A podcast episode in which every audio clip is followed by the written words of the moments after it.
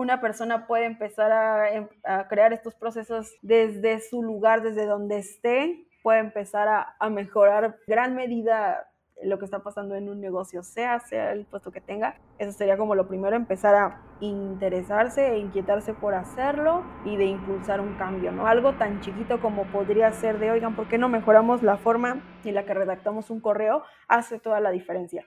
Este podcast es presentado por FAT, firma autógrafa digital una super tecnología que te permite firmar documentos de manera segura e instantánea desde cualquier smartphone. NAC Technologies nos volvió la cabeza desarrollando esta tecnología que cuenta con la misma validez de una firma como si lo hicieras en papel. Gracias Nat por diseñar una tecnología que transforma nuestro mundo. Recuerda que la nueva moda es ser geek.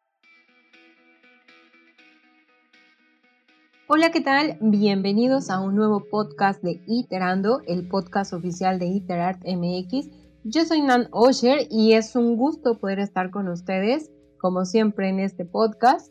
Y bueno, continuando un poco con las dinámicas tecnológicas que tenemos, pero además de eso, retomando un poco esto que a un año de haber lanzado este podcast, eh, nos sentimos muy orgullosos de darle continuidad y que tiene que ver, por supuesto, con el UX. Entonces, hoy tenemos una invitada muy especial. Además de ello, pues bueno, decidimos incursionar un poco en este mercado del streaming y ahora tenemos audiencia, alguien que nos está escuchando, que bueno, obviamente esto pues va a salir después, pero es un gusto poder compartir todos los conocimientos que cada uno de los invitados tienen este, para con nosotros y que también de esta misma manera nosotros podemos hacerlo recíproco para las personas que están con nosotros. Entonces, pues gracias por estar aquí, gracias por acompañarnos en este primer año y bueno, como siempre, trayendo los mejores invitados para ustedes. ¿Cómo estás, mi querido Juanma? Hola, mi queridísima Nancy. Yo estoy muy bien, con un poco de frío. Pero, a ver, cuéntame, ¿quién es esta super invitada que me presumes el día de hoy? El día de hoy nos acompaña Claudia Cliavet. Ella es UX Writer en Mercado Libre y bueno, pues tiene una amplia experiencia en content marketing como social media y también como copywriter. Hola Claudia, ¿cómo estás? Muchísimas gracias por aceptar nuestra invitación. Pues muchísimas gracias Juanma, Nancy por la invitación. Pues yo contenta de poderles compartir mis experiencias y todas las preguntas que, quieran y, surjan alrededor de este tema que tanto me gusta, que es la creación de contenidos, el diseño de contenidos. Pues, pues nada, aquí estamos para ahí desmenuzar un poco sobre el tema. Gracias por la invitación. Sí, fíjate que fue muy curioso eh, el hecho de que te contactáramos, porque pues además estábamos buscando a alguien que supiera cómo se mueve toda esta industria del e-commerce y del y del e-commerce, sobre todo que es algo que con la pandemia dio un salto cuántico. Pero bueno, específicamente sabemos que tú te dedicas un poco más a este tema que me parece también que está tomando auge, que es el diseño conversacional y obviamente como diseño conversacional, lo que tiene que ver con chatbots y demás, que son temas que estaremos tomando eh, más adelante, si nos los permites.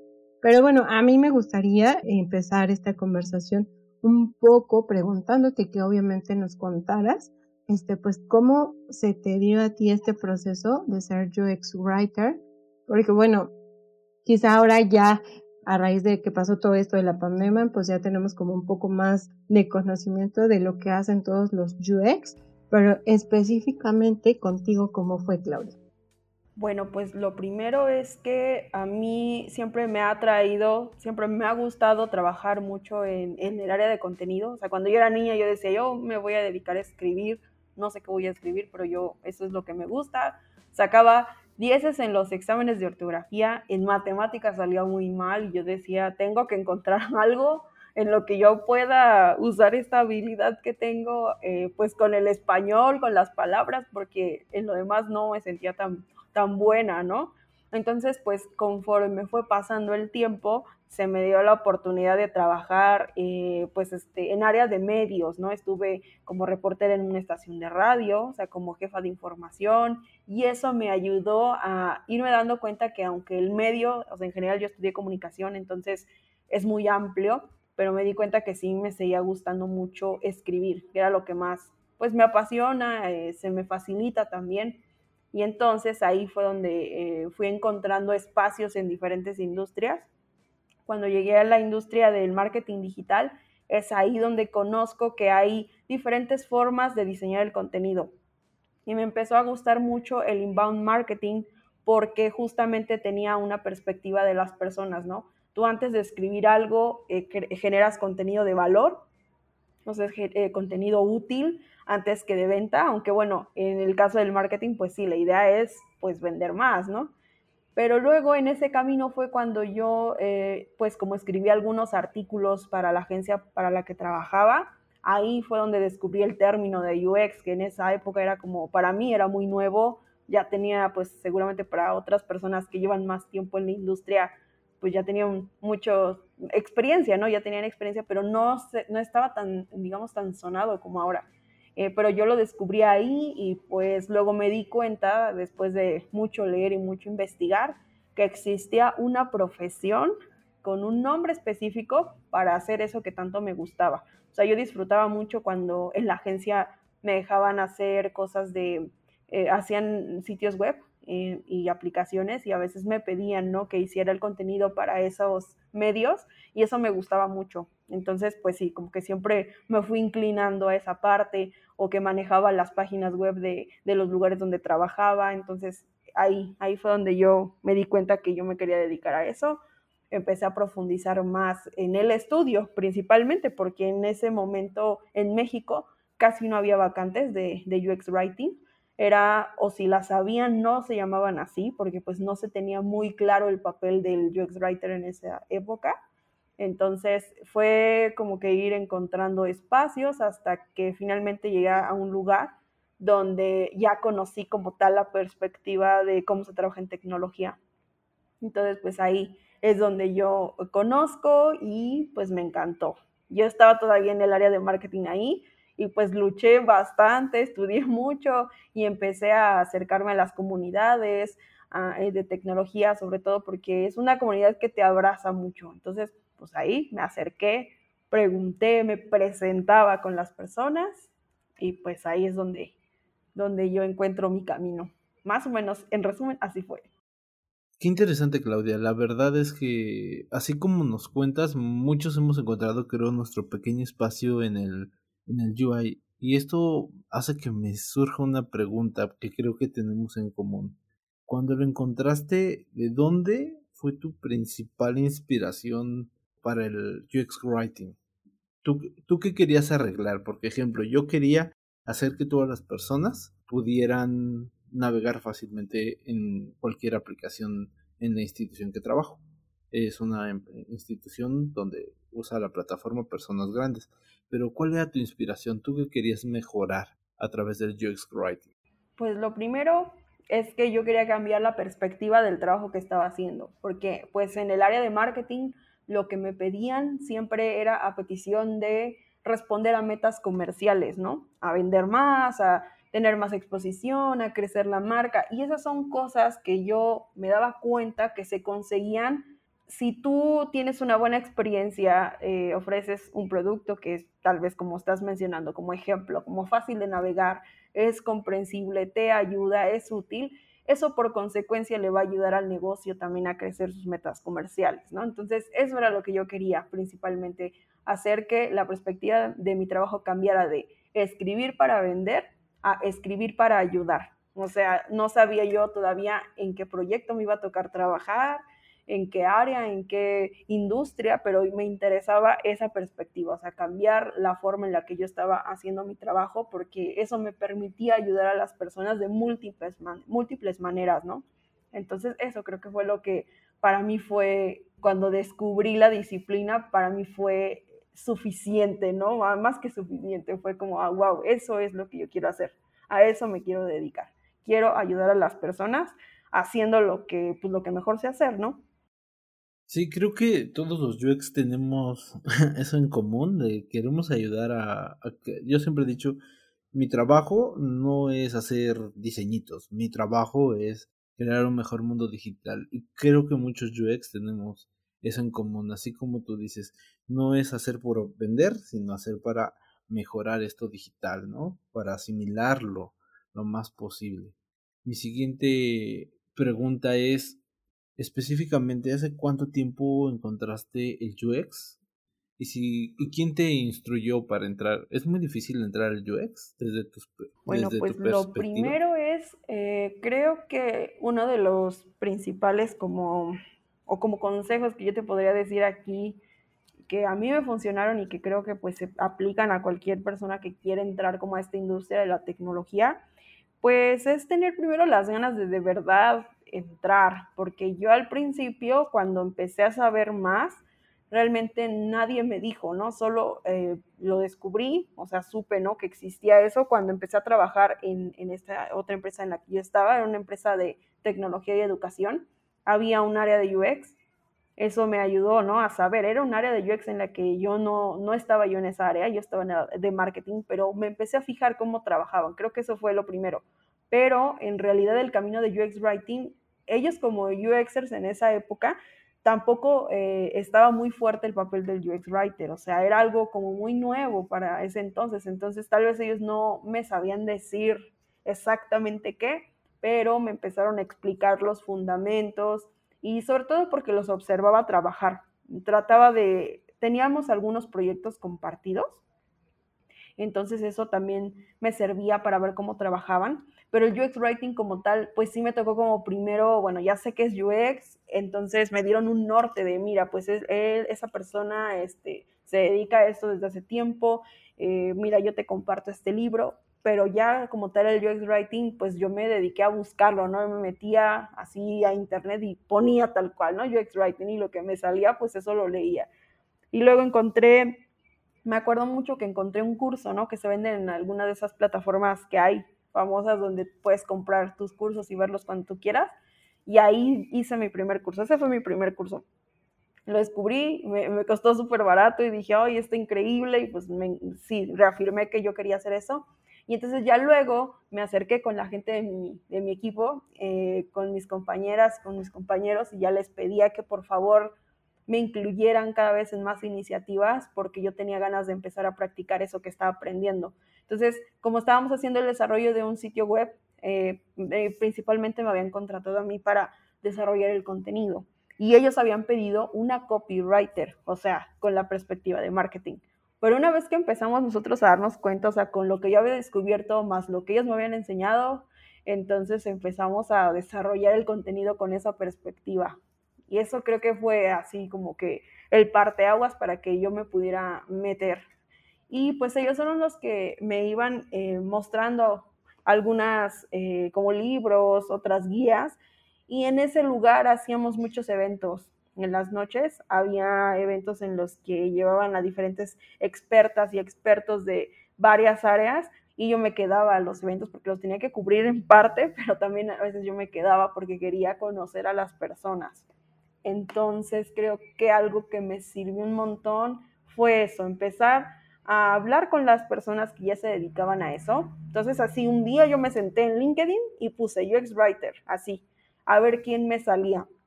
Y de la lista de personas que me salía, pues yo empecé a agregar gente. Empecé a agregar gente y les escribía en el mensaje, oye, este, me llamo Claudio, se me presentaba les expresaba mi interés por ser parte de y, pues les decía, te agrego porque me gustaría aprender de ti, de lo que tú haces.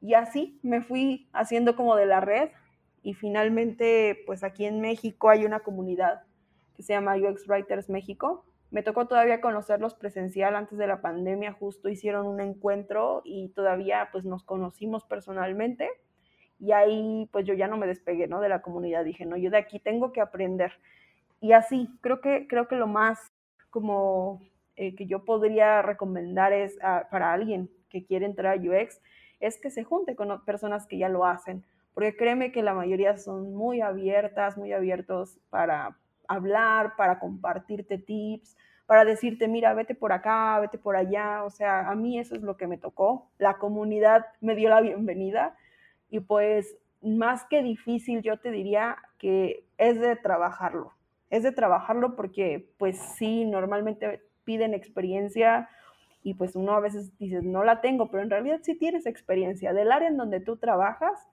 ya tienes una experiencia, eso es tener experiencia. A lo mejor tú dices, bueno, esa experiencia no enfocada, pero claro que sí, puedes tomar los fundamentos de lo que es el UX y conjuntarlos con la experiencia que tienes y pues reflejar eso, ¿no?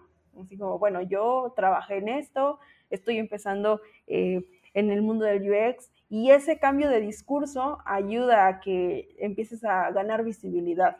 Y pues cuando salen las vacantes de trabajo, seguro por ahí hay una que, que te puede quedar. Digo, buscar trabajo no siempre es fácil, pero creo que sí puede ser un trabajo así muy enfocado de, a ver, a mí me interesa esto y empezar a hacer red de contactos. Ese sería como el primer paso. Fíjate que es lo que comentas, está muy interesante y digamos que a mí ahorita se me ocurren un montón de preguntas que me gustaría hacerte y también ya un poco para irnos metiendo a esto que tiene que ver con el diseño conversacional, Claudia. Pero antes de que nos cuentes un poco cómo entendemos eso, me gustaría más bien que nos desmenuzaras, porque si tal cual literal es una eh, desmenuzada, es que tú dices, ¿no? Colaboramos con los equipos de marketing y también con los de diseño, o sea, haces el proceso que tiene un UX writer y sobre todo también se encarga pues de escribir los copies y cosas que ayuden al usuario, ¿no? Pero, ¿cómo puedo yo, como alguien que está interesado en el marketing, hacer este copies que tengan que ver más con la experiencia de, no sé, de ayuda a, la otra experiencia como de venta. No sé si me expliqué. Sí, sí, sí. Bueno, mira, empezando como, pues como para empezar a tomar este tema de, del e-commerce, lo que pasa es que uno, eh, antes de ponerse a escribir o, o, elegir el medio por el cual se quiere comunicar con las personas, pues necesita saber cuál es como su objetivo, ¿no? Entonces yo eso es lo que vería, ¿no? O sea, ¿cuál es el objetivo de esto que te están pidiendo? Pues es una landing para recolectar leads, pues tienes que escribir de forma atractiva para que esos leads te dejen el formulario, pero justamente ahí, por ejemplo, Juanma lo puede contar también, pues necesita también implementar algunas cosas de UX y UI en, esa, en ese espacio, por ejemplo, y ahí ya estaríamos interviniendo. La experiencia no se diseña por separado, es todo en, uno mismo. Entonces, a lo mejor el copywriter puso el título y, sugiere un contenido y con base a ese contenido entonces se hace el diseño de ese medio, esa experiencia. Estoy poniendo el ejemplo de la landing, ¿no? Por ejemplo. Y ahí, eh, ahí es donde entra, ¿no? Como que no quiere decir que yo porque ahora hago UX Writing no puedo hacer copywriting. De hecho, puedo hacer las dos cosas pero obviamente cambia, ¿no? ¿Cuál es el objetivo del negocio en ese punto? Donde yo te diría, bueno, ahí escribo una cosa, ahí escribiría otra. Sí, totalmente de acuerdo. Pero, ¿cómo generamos esas experiencias? O sea, supongo pues que hay como algunas consideraciones que tendríamos que tomar en cuenta.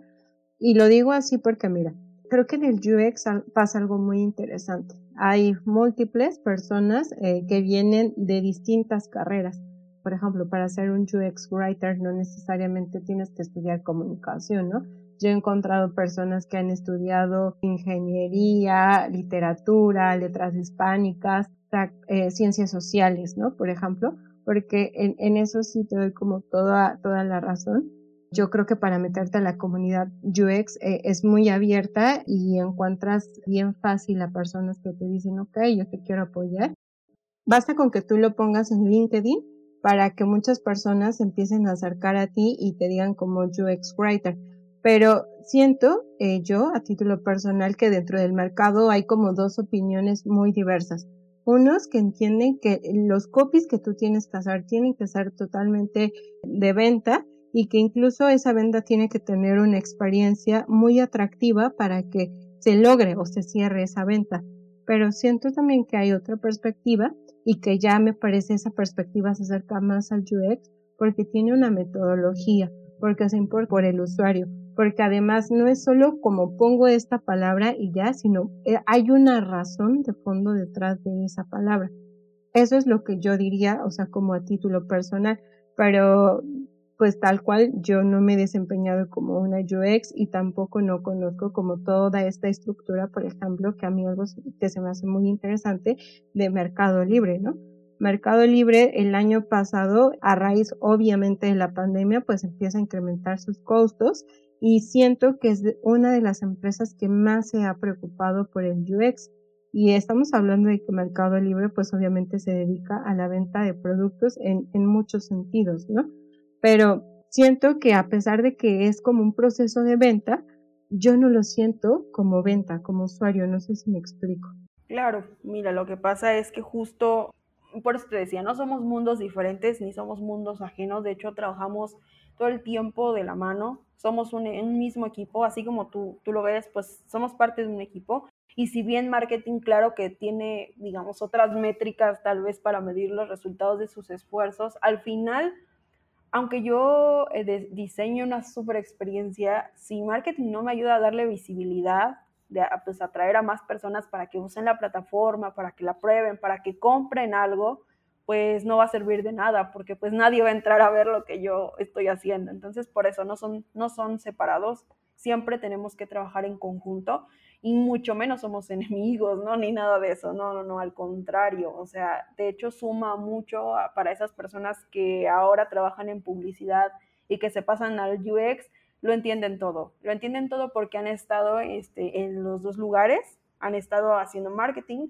y ahora están diseñando la experiencia desde otro lugar y esas dos habilidades te sirven muchísimo para entender las razones del negocio y pues las razones como también de las personas. Todo eso también, por eso hay otras instancias como por ejemplo las personas que se dedican justo a negocios, que directamente hablan con las personas que bajan ese requerimiento de negocio, se hace un, un, balance, ¿no? Entre, a ver, este, sí, necesitamos pues vender más o, está pasando esta pandemia y bajo ese contexto necesitamos mejorar varias cosas del marketplace porque las personas están comprando más y se están topando con estos problemas. Y a su vez también tenemos que darle peso a, bueno, cómo vamos a hacer para ir atacando cada uno de esos problemas y, y, hacer que la experiencia sea redonda. O sea, yo llegué por un anuncio de marketing que me gustó, que vendía algo que yo necesitaba, pero cuando entré, comprarlo fue súper fácil, ¿no? Fue muy fluido y pues si te fijas ahí, ya cuando se hacen como eh, lo que le llaman como las reviews o como eh, pues ya como la perspectiva de todo el trabajo que se hizo en conjunto, todos estamos en una misma área, o sea, todos estamos en el mismo equipo, es el equipo de, de por ejemplo, en este caso que yo estoy en el de créditos, ¿no? Entonces ahí nos reunimos y está la gente de negocio, de marketing, de producto, o sea, estamos ahí todos, hasta el vicepresidente, en esa misma reunión y escuchamos los resultados de, bueno, la campaña de marketing fue así, las personas calificaron así la experiencia y al final pues es un resultado conjunto. Entonces sí, efectivamente las empresas eh, antes como que de empezar a, querer innovar, tienen que pensar en las razones del negocio, en las razones en el objetivo que quieren alcanzar con implementando estas tal vez tecnologías como lo que hablabas, ¿no? Del diseño conversacional y cómo o sea, bueno, ¿cuál es el objetivo? ¿De qué me serviría tener, eh, pues, tal vez, no sé, voy a decir un ejemplo así, una página muy bonita, si en realidad tal vez no puedo comprar nada o no puedo completar un pedido? Entonces ahí es donde uno tiene que, pues, sopesar eso, ¿no? A lo mejor me dicen, te vendo este sistema de telefonía súper avanzada para que tu call center, pues, sea el mejor, el más eficiente pero qué tal que tal vez lo que me falta es tener como alta resolución de problemas. Tal vez la gente habla porque no le llega el pedido, eh, está llegando tarde la gente que les entrega, llegan malas direcciones. Entonces, si te fijas, ahí hay problemas que se tienen que resolver primero antes de implementar algo, antes de innovar de esa manera. Entonces, eso, eso es lo que yo, yo te diría, ¿no? Que pues sí, primero hay que ver qué pasa con el negocio, hacia dónde quiere ir, qué esperan y pues también pensar en los recursos que tienen, ¿no? O sea, si tú implementas, por ejemplo, una estrategia de leads, este, este ejemplo me gusta porque así se entiende perfecto. Muchas empresas llegan y te dicen, pues yo quiero tener muchos leads, generar muchísimos contactos para que yo les pueda llamar. Pero a veces eh, también esos leads, pues si son de correo, tal vez si no les pidieron teléfono, correo, lo que sea, ¿qué va a pasar con esos correos que nos dieron si yo no tengo tal vez preparada una estrategia más robusta como de email marketing? ¿De qué me van a servir esos correos que yo le pedí si no tengo los recursos para darle continuidad a, esa, a ese esfuerzo? Eso pasa muy seguido, ¿no? Que pues uno quiere entrar como al tren o incluso decir, ah, ya quiero hacer UX. Y pues sí, o sea, sí está bien, pero el UX no es necesariamente ir a contratar a un UX designer o a un UX writer, o sea, no, se puede hacer desde otra perspectiva. Lo primero, pues tal vez las personas del, call center no, no tienen un lenguaje adecuado para las personas, ¿no? Eso ya, este, a la hora de diseñar una conversación por teléfono, eso también ya puede ser UX, porque estás diseñando una experiencia, ¿no? De contacto con el cliente. Y una vez que yo resuelvo ese problema, pues a lo mejor ya pienso en una tecnología que puedo aplicar para hacerlo más sencillo. Sí, mm, bueno, yo creo que a mí al menos ya me quedó como un poco más claro, ¿no? Creo que el UX siempre va este, a tener que ver con al menos tres cosas que yo detecto es que sea como un trabajo en conjunto, eh, que en este proceso pues eh, siento que lo que se acostumbra mucho o lo que tiene que ver, yo lo pongo así como con la vieja escuela, es como a trabajar de manera individual y cada quien en su proceso que eso en muchos sentidos a veces no ayuda. Cosa contraria que pasa con el UX porque hay entonces una reunión y como tal me parece que sí hay un intercambio de conocimientos, ¿no? Eso y que siempre tienes como una metodología clara y que siempre estás como en este proceso de iteración muy constante y que obviamente no quiero decir que se trabaje por objetivos, pero sí es un poco objetivos, pero que tienen más como una razón de ser entre las necesidades de un negocio y las necesidades de los usuarios finales, ¿no? Que es algo en lo que nosotros tenemos que vernos mucho. Pero a mí me gustaría, entonces, ya ahora sí, este, Claudia, preguntarte, para ti, ¿qué es la experiencia? O sea, ¿cómo podemos nosotros tener experiencias en este tipo de plataformas? ¿Y cómo diseñas una experiencia que ya tiene que ver mucho con el diseño conversacional? ¿Cómo a partir de conversaciones de planeación que nosotros hacemos, nosotros podemos dejarle, lo voy a poner así, un, y, incluso sé que podría ser más, un buen sabor de boca a nuestro usuario? Pues las primeras preguntas que uno se tiene que hacer, lo mismo, ¿no? ¿Para qué quieres hacer eso? ¿Por qué crees que esa tecnología es lo mejor? Esa sería como la pregunta número uno, porque, o las preguntas, las primeras cosas que te debes de preguntar, ¿no? Porque, como te decía, a veces queremos avanzar más pasos cuando todavía no resolvemos cuestiones muy vitales del negocio. Entonces ahí es donde uno tiene que ver, a ver, yo ya tengo capacidad, o sea, si por ejemplo soy una tienda, y quiero poner mi tienda en línea, una tienda física, y quiero mi tienda en línea, pero resulta que no tengo ni siquiera, eh, no sé, el capital, el dinero para surtir pedidos que me puede generar un, e-commerce, pues me voy a meter en problemas porque pues voy a tener una página que puedes hacer el pedido, pero no voy a poder surtirlos.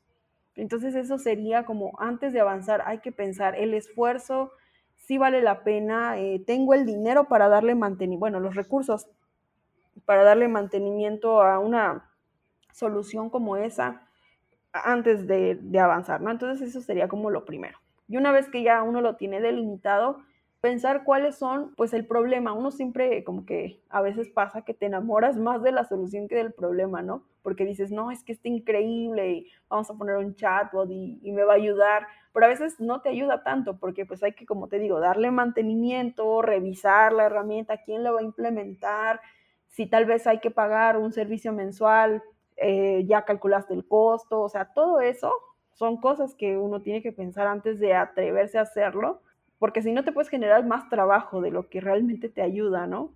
Eso, eso lo he visto muchas veces, me ha tocado vivirlo cuando estaba, sobre todo en la agencia de marketing, pues que el cliente decía, yo quiero eso, y pues no me cuestionen, ya pagué, y, y pues a veces le generaba más problemas, ¿no? Porque no, no tenía manera como de resolver el verdadero problema.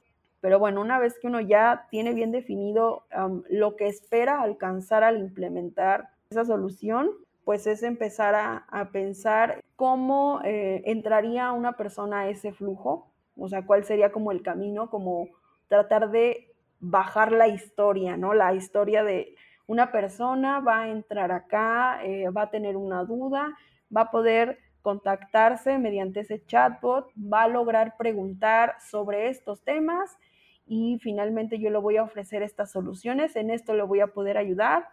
Y, o sea, eso es como, así como te lo estoy contando, pues uno tiene que tener bien clara esa historia, como si fuera una película, y con base a eso, entonces ya se empieza a trabajar como tal en el diseño de la experiencia, pero primero debe de estar cubierta esta primera parte. La menciono mucho porque en verdad diría uno es obvio, pero, pero pasa mucho que, que no, que no siempre sabemos cómo por dónde empezar y pues hay que empezar analizando el negocio. Eso sería lo primero. Incluso hasta cuando te buscan, ¿no? Como que te ven que, no, pues tú eres este UXer y pues yo necesito, me dijeron que le metiera UX, es muy clásico ese comentario, ¿no? Le metiera UX a mi página, a mi aplicación y pues no es que se le meta UX, no es así como funciona, ¿no? No es algo que yo puedo eh, contratar y pues ya el siguiente mes va a estar.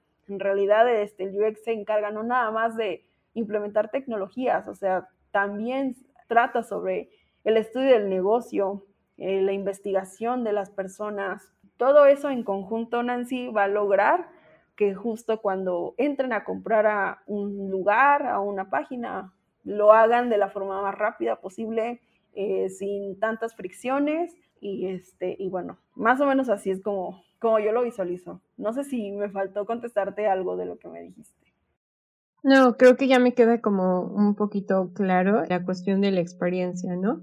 Creo que eh, no quiero equipararlo como a nivel de satisfacción, pero sí finalmente eh, en algún determinado momento inicia por eso, ¿no? Con satisfacción del usuario de haber realizado algo sin complejidad y como en tiempo o a lo mejor en el mejor de los tiempos posibles, porque pasa que siempre te atoras mucho en, en una plataforma y entonces ya empiezas a tener como otras emociones ahí como del desagrado y demás. Pero sí, totalmente de acuerdo. Creo que ahora yo siento que ya muchas empresas están importando más por esta cuestión de meterle UX a tu, a tu plataforma, porque sobre todo al final del día lo que nosotros queremos es que pues haya un usuario satisfecho, ¿no? Y ya este, un poco con esta cuestión del diseño conversacional, que es algo que pues particularmente tú estás haciendo ya internamente allá en Mercado Libre. Platícanos un poquito cómo se da todo este proceso, porque para ser muy honesta, también incluso para mí misma es un término nuevo. Bueno, pues ha sido toda una aventura, la verdad, porque pues si tú uh, conoces un poco más la plataforma, en realidad hay algunas iniciativas que ya, ya han empezado a aplicar, y bueno, que están también desarrollando chatbots, o sea, somos muchas áreas muy diferentes porque pues el negocio es enorme. Y pues sí, ha sido todo un descubrimiento, un camino. Eh, nosotros detectamos una oportunidad porque teníamos un número de teléfono al que les llegaban notificaciones cuando las personas activan sus créditos dentro de la plataforma, ¿no? Y pues estábamos mandando esas comunicaciones regulares pero a veces las personas tenían algún problema con sus pagos o tenían dudas sobre cómo hacer esos pagos y pues se les hacía más sencillo, más alcanzable mandarnos un mensaje por ese WhatsApp, pero en realidad ahí no había nadie que les contestara y pues era como un visto, ¿no? Así como, bueno, no, no, va a pasar nada, o sea, no contestaba nadie. Y pues ahí detectamos esa oportunidad de, bueno, hay que empezar a hacer algo para empezar a ayudar a las personas con las consultas que están tirando pues en ese canal de comunicación. Entonces, pues si te fijas ahí, se detecta esa necesidad, ¿no? ¿Qué va a ganar el negocio? Ah, bueno, pues lo que pasaba es que las personas estaban contactando mucho eh, con CX, sea, el área de Customer Experience, y pues eso no, no era tan redituable para el negocio. Por eso es que se decide eh, implementar este nuevo canal que puede ser como un canal de autogestión, que las personas pueden usar por su cuenta sin necesidad que otra persona eh, esté ahí al pendiente de los mensajes, pero sí ofreciéndole una salida que le ayudara a resolver su problema. Entonces eso así, así como, como ahora te lo digo, pues fue un análisis que se hizo después de, varias cosas y de ver si realmente iba a impactar al negocio y pues efectivamente sí, porque eso baja costos, ¿no? El, no tener tantas llamadas al, a Customer Experience pues ayudaba a que los costos del negocio bajaran. Entonces es algo que, que, importaba a nivel negocio, pero también a nivel de la experiencia, porque pues las personas ya no se iban a quedar en visto, ¿no? Entonces partiendo de ahí, empezamos a, tener como las reuniones de, bueno, ¿qué les podemos decir ahorita? Porque pues es un chatbot muy joven todavía, es un chatbot que tiene que aprender y digo, hablo de él como si fuera una persona porque pues es una inteligencia artificial que con el paso del tiempo, gracias a la tecnología, va a aprender de los contextos, de las palabras y de lo que la gente necesita porque va a empezar a analizar esos términos que la gente empieza a soltar para empezar a, ofrecer una experiencia todavía más cercana justo más conversacional, así que parece que estás hablando con una persona porque pues está entendiendo, está usando las palabras que tú sueles usar em, y está comprendiendo el contexto de tal forma que te puede dar la solución que tú estás buscando. Entonces, pues en esta primera instancia, eso es lo que, lo que llevamos, ¿no? Estamos así como desarrollando, bueno, este es el mensaje que le vamos a mandar. Antes de empezar a escribir, eso fue lo primero que decidimos. ¿Qué les vamos a decir? ¿Qué, ¿En qué les vamos a poder ayudar ahorita? Que si les ofrecemos demasiadas opciones, puede que no lo podamos resolver ahora, ¿eh? Entonces, así, así fue como empezamos. Está súper interesante este tema sobre el diseño conversacional, porque también incluye el diseño de servicios y que no es Entiendo que nos explicas es que la primera instancia es diseñar las letras, eh, el texto, antes de irnos a la tecnología. Y eso es un punto que muchas veces en las empresas se busca primero solución tecnológica y después vemos qué le metemos y a ver cómo sale. El diseño de las palabras es algo que está en auge y, y creo que no solamente aplica para los bots, sino también el Customer Experience también podría ser ayudado por, por los writing, ¿no? Aquí en estos, me imagino, estos call centers también podrían ayudarlos ustedes, Claudia, con, con esto, este servicio del diseño conversacional. Sí, por supuesto. Eh, me ha tocado un poquito, no, no ahora en, en, este papel ya en el que estoy, pero en el pasado, eh, ya cuando yo estaba teniendo mis primeros acercamientos, justo sí me tocó eh, como analizar, ¿no? ¿Cuál era el speech telefónico que estaban teniendo las personas con personas que estaban interesadas en cursos? Las personas que daban la asesoría pues claro, eso es normal, ¿no? O sea, somos personas y cada uno tiene su personalidad, su forma de hablar, su forma incluso, ¿no? De persuasión para cada persona. Entonces, eso sí es algo que uno debe tener en cuenta, ¿no? ¿Cómo, cómo le hago para alinear a tantas personalidades, tantas voces diferentes? Eh, pues por eso existen los manuales de voz y tono.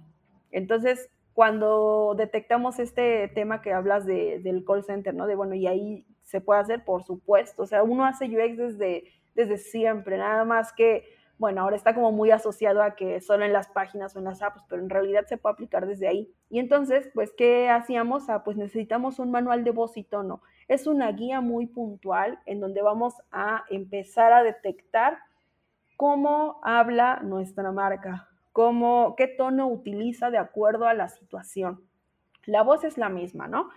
Es una voz, tal vez vamos a decir, eh, educativa, es informativa, es una voz eh, sabia y de acuerdo a cada situación, pues te habla de cierta manera, pues cuando te invita acá, pues es muy alegre, cuando tienes un problema es resolutiva. Entonces eso le ayuda a las personas que entran a trabajar en un call center a saber de qué manera pueden manejar un problema o una solución u ofrecer lo que sea, lo que sea que venda ese call center o lo que sea que atienda ese call center les va a ayudar, ¿no? Porque van a tener esa guía, la van a poder consultar y van a poder ser como los portavoces de, la marca. Entonces eso sería como lo primero, ¿no? Haces tu manual de voz y tono y lo repartes y pues eh, le ayudas a, a, todos a entender cómo funciona, incluso hacerlos partícipes de la elaboración de ese manual de voz y tono, porque muchas veces las personas, más bien, no muchas veces, esto es algo de siempre, las personas que están en contacto con los y las clientes son una fuente de información súper valiosa. Siempre tenemos que incluirlos en nuestras conversaciones porque ellos tienen información muy valiosa de qué está pasando con, la, con las personas, que es pues la perspectiva bajo la que queremos crear nuestro producto o servicio. Sí, es muy importante. Me retomo ahorita tantito una idea que dijiste. Hay que ayudar a las personas a que las inteligencias artificiales no las van a reemplazar. Es una herramienta para mejorar el servicio que ellos dan. Ejemplo, el call center, como bien lo mencionas. Este diseño conversacional aplica a varias áreas. Ahorita menciono una, de acuerdo a tu idea planteada. Hay una de mensajería, donde puedes devolver las cosas y simplemente la única interacción que haces es escribes tu número de teléfono y ya te, te empieza a hablar la aplicación. Si quiere devolver su paquete, marque uno. Y todo es a través de una conversación. Este es el mejor ejemplo que puede haber del diseño conversacional como tal. Tú haces una llamada y a veces llegamos a un punto donde ya no te puede ayudar a hacer el proceso de la inteligencia artificial entre una persona humana, ¿no? Aquí es como se conjugan las dos personas, digamos la inteligencia artificial, porque otra vez ahora yo soy el que hace que se vea como una persona más, tanto lo humano, ¿no? Trabajan en conjunto para poder dar el mejor servicio, el customer experience, a los usuarios. Eh, sí, fíjate que ahorita que estabas mencionando eso, hay que tener en cuenta dos cosas. El diseño conversacional como tal es justo eso, lo que dice en la palabra, una conversación. Mm, mm, te diría que en el caso de este ejemplo que estás planteando, pues no es como tal una conversación, que eh, sí y no. Más bien es este, un chat que te ayuda a resolver, ¿no? Entonces, si te fijas, también ahí hay diferentes eh, formas de aplicarlo, ¿no? En este caso, la conversación, si tú le preguntas, hola, ¿cómo estás? Pues no te va a contestar muy bien y tú, cosa que en algunos chatbots sí, sí existe, porque pues su objetivo es otro, ¿no? Quieren generar un acercamiento o tienen algún objetivo diferente o simplemente ese chatbot ya se desarrolló, cada uno tiene su propia personalidad, o sea, un chatbot también tiene su manual de voz y tono y necesita uno irle imprimiendo esa personalidad, eh, pero sí son como muy diferentes, porque sí, justo este chatbot que tú mencionas sería más algo transaccional, porque solamente se concentra en darte ciertas soluciones y la comunicación, si bien tú le puedes contestar y él te tira otra respuesta, pues te digo, no le puedes hablar de cualquier cosa, sino que tiene como un camino definido en el que te va a ayudar a, pues a llegar a, a cumplir un objetivo y eso es todo. Y hay otros chatbots que son un poquito como los que hablábamos, que aplican empresas que a lo mejor no tienen como tal el objetivo de vender, pero sí quieren acercarse más al público, quieren posicionar mejor la marca y les interesa mucho que eso exista. Y no porque un chatbot sea transaccional puramente quiere decir que va a ser súper frío y no, al contrario, ese también puede tener su personalidad un muy excelente ejemplo que te puedo poner, eh, no es de aquí de México, pero por ejemplo allá en Argentina tienen el famoso bot de la ciudad, se llama Boti, el bot de la ciudad de Buenos Aires. Y ese bot es, sí, sí, su objetivo es darte muchas soluciones a cosas y preguntas que uno como ciudadano puede tener, desde cómo consultar el turno para ir a vacunarte, hasta dónde pagar una multa una multa que te pusieron por estacionarte mal. O sea, tiene muchísimos caminos que tú le puedes consultar, pero durante toda esa, esa conversación que tú tienes con, con Boti, es posible ver cómo tiene una personalidad y que incluso de pronto que si tú le tiras algún comentario, o sea, que no, tal vez no tiene nada que ver con las consultas que te puede resolver, sí tiene programados esos momentos en los que pues parece que estás hablando con alguien más. Entonces, bueno, son diferentes formas de aplicarlo, pero eh, tal vez unas empresas lo hacen mejor que otras.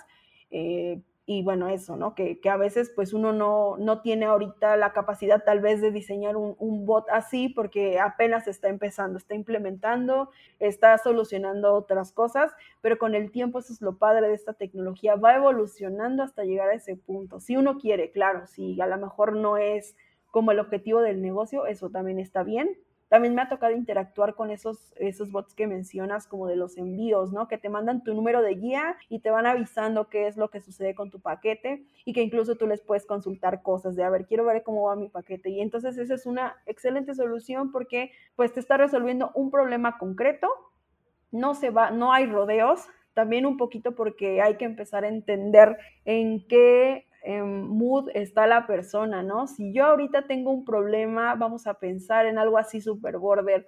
Me robaron dinero de mi cuenta de banco. Ese, pues, ¿cómo estaría una persona a la que le acaban de sacar el dinero de su cuenta? Pues furiosa, o sea, con miedo, súper enojada. Entonces, si yo ahí le meto un bot así súper buena onda y que no me interesa hablar con él de esa forma, yo necesito que me resuelvan el problema que estoy teniendo, ¿no? O sea, me robaron dinero de mi cuenta. Hay que también aprender a detectar cuál es el mejor momento y todo esto que estoy diciendo es parte de diseñar la experiencia. Por eso uno no puede avanzar hacia esa instancia antes de analizar toda esta, esta metodología de la que hablábamos al principio, Nancy, de pues cómo funciona UX, pues eso, tienes que pensar en todo, desde la perspectiva del negocio, obviamente de las personas a quien va dirigido, qué va a pasar, cuál es el mood, el estado de esa persona, qué sentimientos le dispararía una situación así, o sea, ahí es donde entra de, bueno, yo me pongo en el lugar de la persona a la que le acaban de robar el dinero de su cuenta, pues cómo se sentiría, ¿Qué me ayudaría a mí como persona en ese, en ese problema, en esa situación? Que me dijeran para que yo pueda resolver el problema que tengo, ¿no? ¿Qué es lo que me gustaría que me dijeran? ¿Cómo me gustaría que me ayudaran? Eso es lo que te empieza a dar como eh, la guía para empezar a desarrollar una solución. Pero no puedes empezar a hacerlo así nada más porque como los demás lo hacen, yo también quiero. No, primero hay que analizar, ¿no? Realmente cómo, cómo va a funcionar esta tecnología dentro de tu negocio. Totalmente de acuerdo, este, Claudia, sobre todo porque eh, son las tendencias, ¿no? Es hacia lo que nos estamos encaminando. Este, ahorita que estabas mencionando el bot de, Buenos Aires, digo, no estamos como tan lejanos ya de las ciudades inteligentes, que es como la meta ya de algunos gobiernos, ¿no? Donde pues cada vez haya una mayor interacción de una persona con la tecnología. Pero sí, o sea, estoy totalmente de acuerdo en que tiene que ser un uso con propósito, pero más allá del propósito también con sentido, ¿no? Porque cuántas veces, o al menos lo digo yo también como desde experiencia de usuario, me he encontrado que quiero solicitar un servicio o un producto y pasa que me manda el bot y que de verdad me, pues no me siento a gusto y te das cuenta que es un bot porque pues no te contesta lo que le estás preguntando, no requiere la interacción que, que tú estás necesitando en ese momento y como toda la expectativa que tú tenías de ese producto o de ese servicio se va para abajo y terminas enojado, frustrado y no quieres saber nada de la marca, ¿no? Entonces, concuerdo contigo en que tiene que ser cuidadoso, con objetivo y siempre con un sentido, no hacerlo porque pues hacia allá se inclina la, la tendencia, ¿no? Sí, justamente ahí es donde entra esa parte, ¿no? Que imagínate, o sea, tú quieres resolver algo rápido y te lanzan ese chatbot y tú no ves que yo, yo quiero hablar con, o sea, necesito hablar con una persona. Y ahí entra otra de las cosas que, que les puedo contar, que es muy importante siempre dejarle muy clara a las personas con qué te puedo ayudar y de frente decir, pues este es un robot, o sea, o soy un bot. Hay muchas maneras en las que uno puede presentar eso porque así de, de, antemano tú ya estás diciéndole a las personas, mira, no soy una persona, así que no te puedo ayudar como una persona lo haría, soy al final una inteligencia artificial. Y está bien decirlo, es muy bueno siempre uh, mencionarlo y más bien siempre es importante ser honestos con, con las personas que están utilizando nuestro servicio. Esa es la base de todo, porque así uno ya sabe qué puede esperar y que no, ¿no? De una solución como esa. Sí, totalmente de acuerdo. Y ya eh, incluso para ir cerrando un poquito y no quedarles a beber el tema que mencionábamos en un, en un inicio y, y continuando también con esta cuestión del diseño conversacional y los bots. Fíjate que yo veo un ejemplo eh, que es bien concreto y clarito, ¿no? Que tiene que ver con todas estas plataformas de mensajería que están en plataformas como Facebook, LinkedIn, WhatsApp, demás, ¿no? Eh, donde una de las tendencias justamente es que hay muchas personas ahorita post pandemia, se empezó a dar como más este fenómeno del e-commerce y de empezar a comercializar productos a través de estas plataformas. Entonces, ya muchas empresas también están recurriendo a vender desde el MD de Instagram, desde el Messenger de Facebook o el business, ¿no? En WhatsApp. ¿Hay algún consejo que tú puedas darles, Claudia, para que esta interacción sea un poco más eh, hacia esta tendencia de sentido, de significado, de generar un grato sabor de boca en nuestro usuario o en la persona a la que nos va a consumir?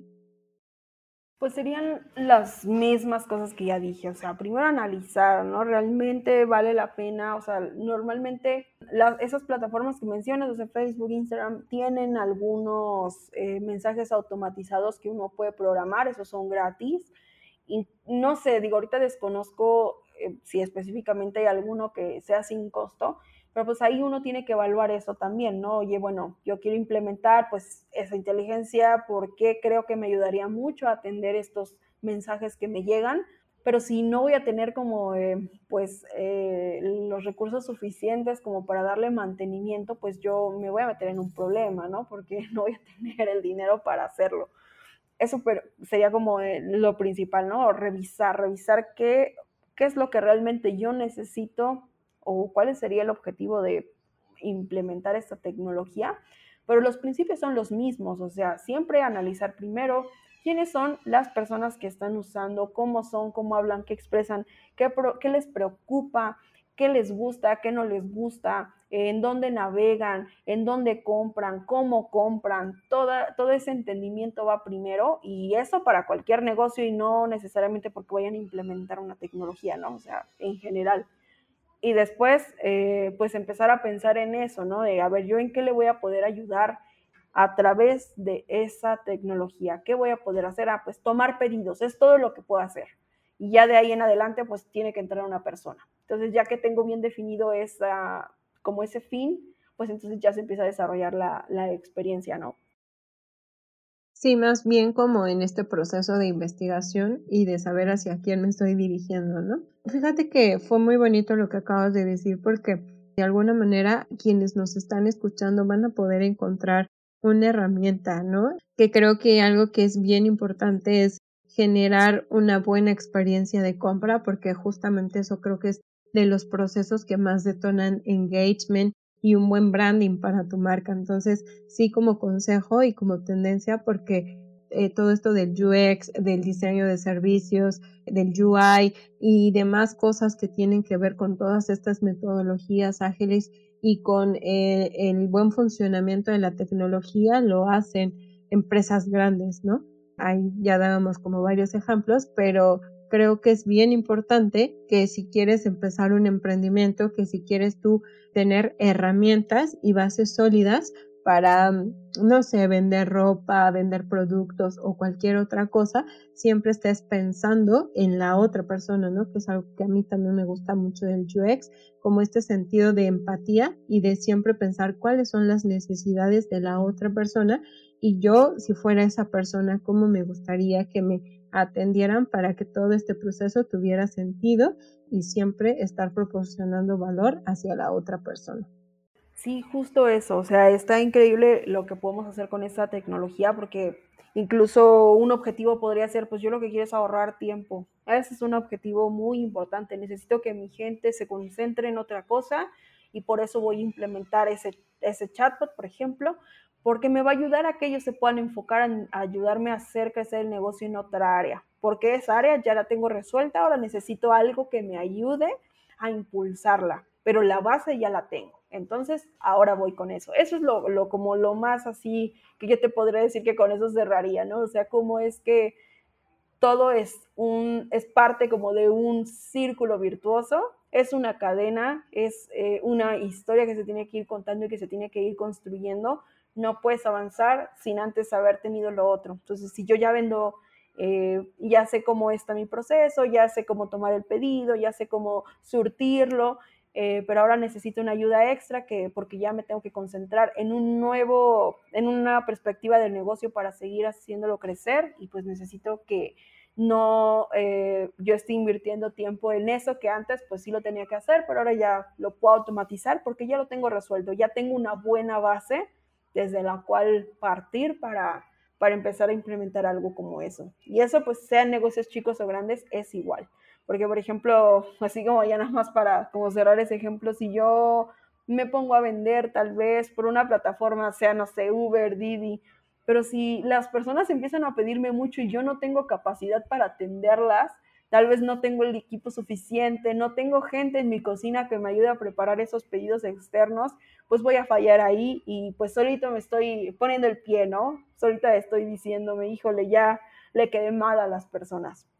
Entonces eso también sería la otra cosa importante. No queramos dar super pasos antes de pues ver que tengo que tener bien cimentadas las bases de mi negocio para empezar a, a crecer hacia esos lados.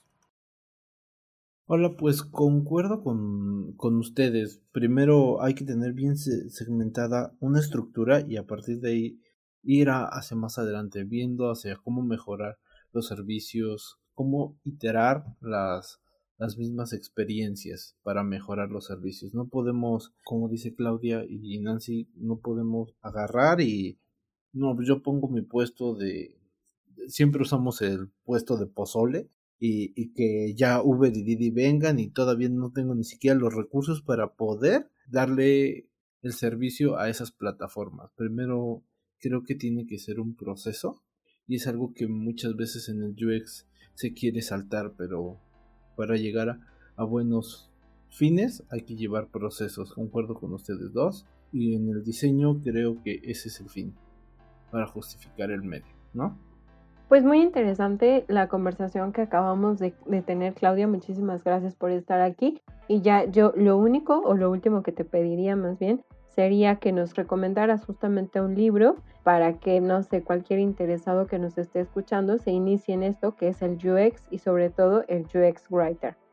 Ya a manera de conclusión, digo, lean mucho, aprendan mucho, busquen y pregunten. Una persona puede empezar a, em, a crear estos procesos desde su lugar, desde donde esté, puede empezar a, a mejorar gran medida lo que está pasando en un negocio, sea, sea el puesto que tenga. Eso sería como lo primero, empezar a interesarse e inquietarse por hacerlo y de impulsar un cambio, ¿no? Algo tan chiquito como podría ser de, oigan, ¿por qué no mejoramos la forma en la que redactamos un correo? Hace toda la diferencia.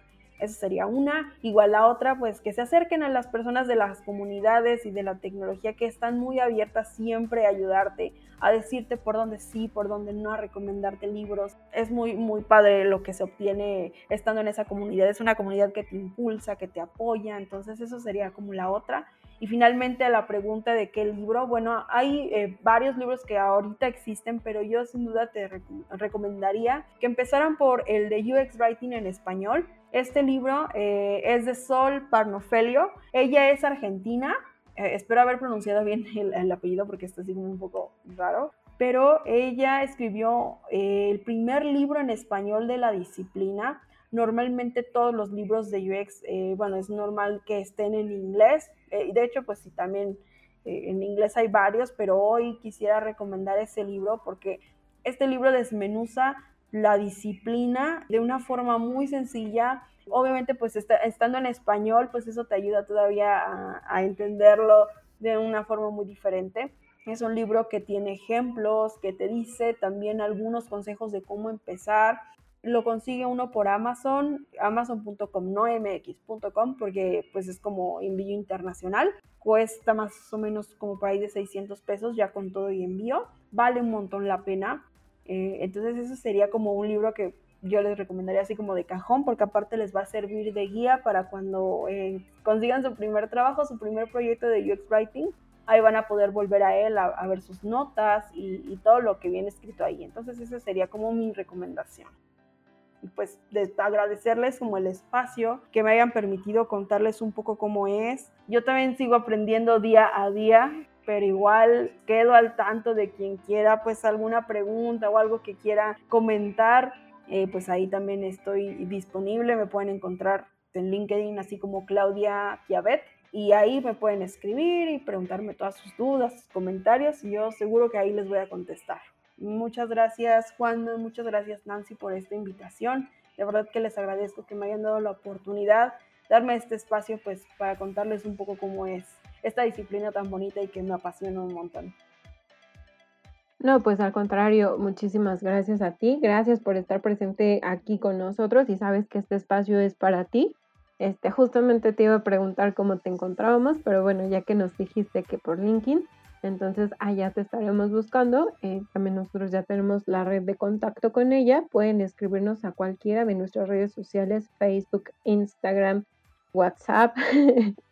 Eh, no sé, todas por todas las que haya, por ahí nos encuentran. Juanma UI UX, Nancy Osher, servidora, y bueno, pues cualquier duda, pregunta, comentario que nos quieran hacer, los canales están abiertos, estaremos encantados de escucharlos y de también compartir información con todos ustedes. Aprovechamos también para agradecer a FAT, firma autógrafa digital, que bueno, pues está siempre con nosotros apoyándonos y también les recomendamos que usen este servicio o que puedan conocerlo más. ¿No es así, Juanma?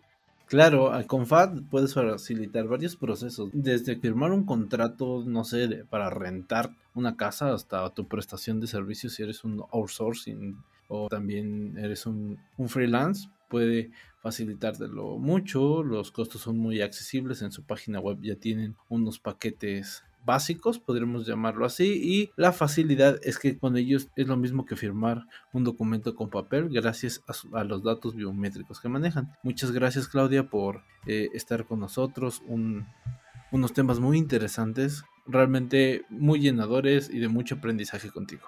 Muchas gracias de nuevo y pues aquí estamos en contacto, ojalá que nos podamos volver a encontrar. Así será. Muchísimas gracias y hasta la próxima.